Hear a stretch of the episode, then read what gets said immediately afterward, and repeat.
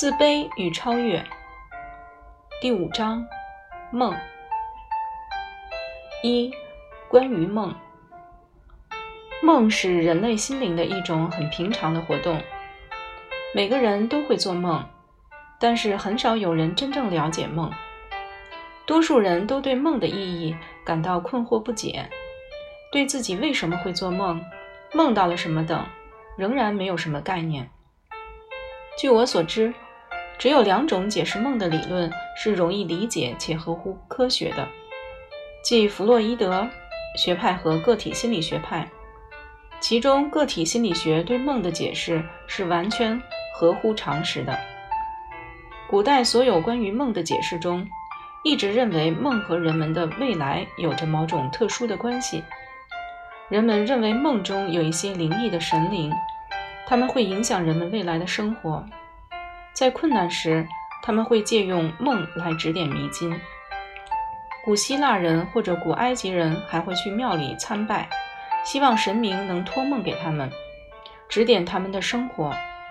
他们还会做梦，将梦作为一种治疗身体和心灵上的疾病的方法。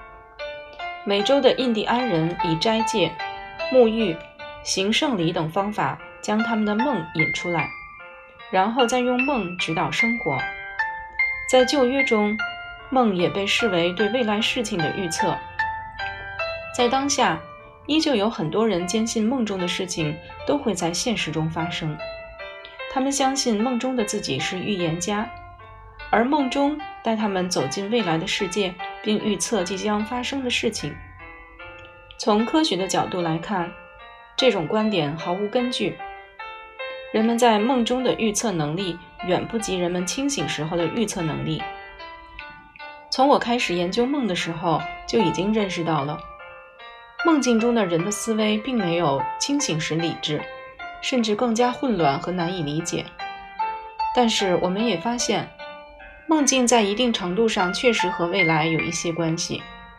我们说过，人们曾把梦看成是解决问题的一种方法，也就是说。人们为了获得梦对未来道路的指引才做梦，但这并不是说梦有预见未来的功能。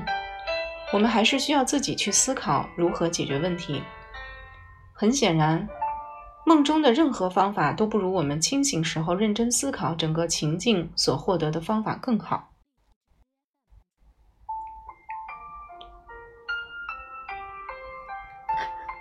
二，弗洛伊德学派与梦。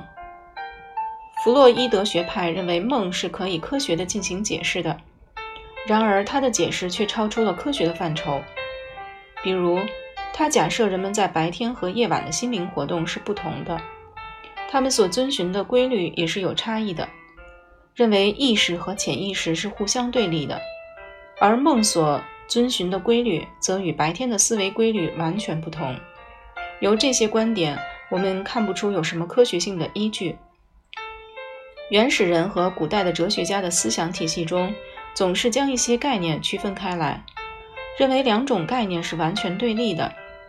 比如，他们认为男女、冷热、左右、轻重、强弱等是相互矛盾的概念，尤其是在神经官能症患者，他们的心中这种对立的二元意识更为明显。但是，从科学的角度讲，他们是可以互相转化的。并非是对立的，它们好像是尺子上的刻度，只是按照相对的位置进行排列，表示事物某种特性的不同程度。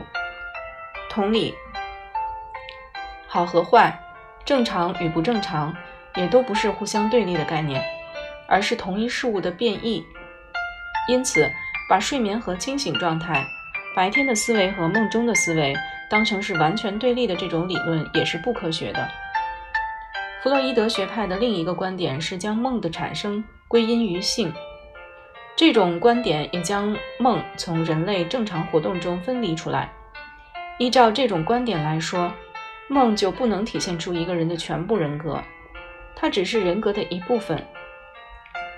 弗洛伊德也发现，在梦中还有一种求死的潜意识的欲望，也就是说，这种观点并不能完全解释梦境。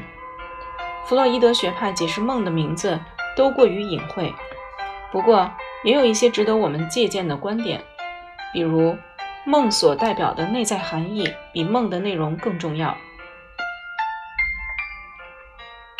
在个体心理学中，我们也有类似的观点。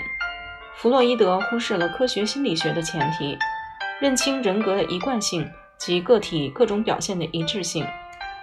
这种不足，我们可以从弗洛伊德学派对梦的几个关键问题的解释中看出来。例如，梦的目的是什么？我们为什么会做梦？弗洛伊德学派的回答是：为了满足个人没有实现的愿望。但是这种观点并没有解释梦的全部。假如我们没有做梦，或者忘记了做的什么梦，或者自己也不知道怎么解释梦，那我们怎么能说它满足了我们的愿望呢？每个人都会做梦，但几乎没有人能完全理解它。那么我们做的梦又给我们提供了什么乐趣呢？如果将梦中的生活与日常生活分开来看，梦所能满足的只是梦中的生活的愿望，我们以此对梦做出的一些解释。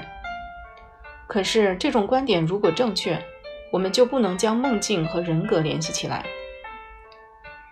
梦对于清醒状态的人来说也就没有了意义。从科学的角度来说，做梦状态的人和清醒状态的人都是同一个人。梦的目的也应该和我们整个人的人格相一致。但是有一类人，我们无法对他们梦中努力满足愿望的行为进行解释，也不能和他们的整个人格联系起来。他们老是问：生活能给我什么？我要怎么做才能获得满足？我为什么要喜欢我的邻居？我的邻居喜欢我吗？但是我们不能认为他们对满足感的追求就是他们各种人格表现的心理动机。当我们真正发现了梦的目的，它就能帮助我们看出遗忘的梦和无法了解的梦能达成什么目的了。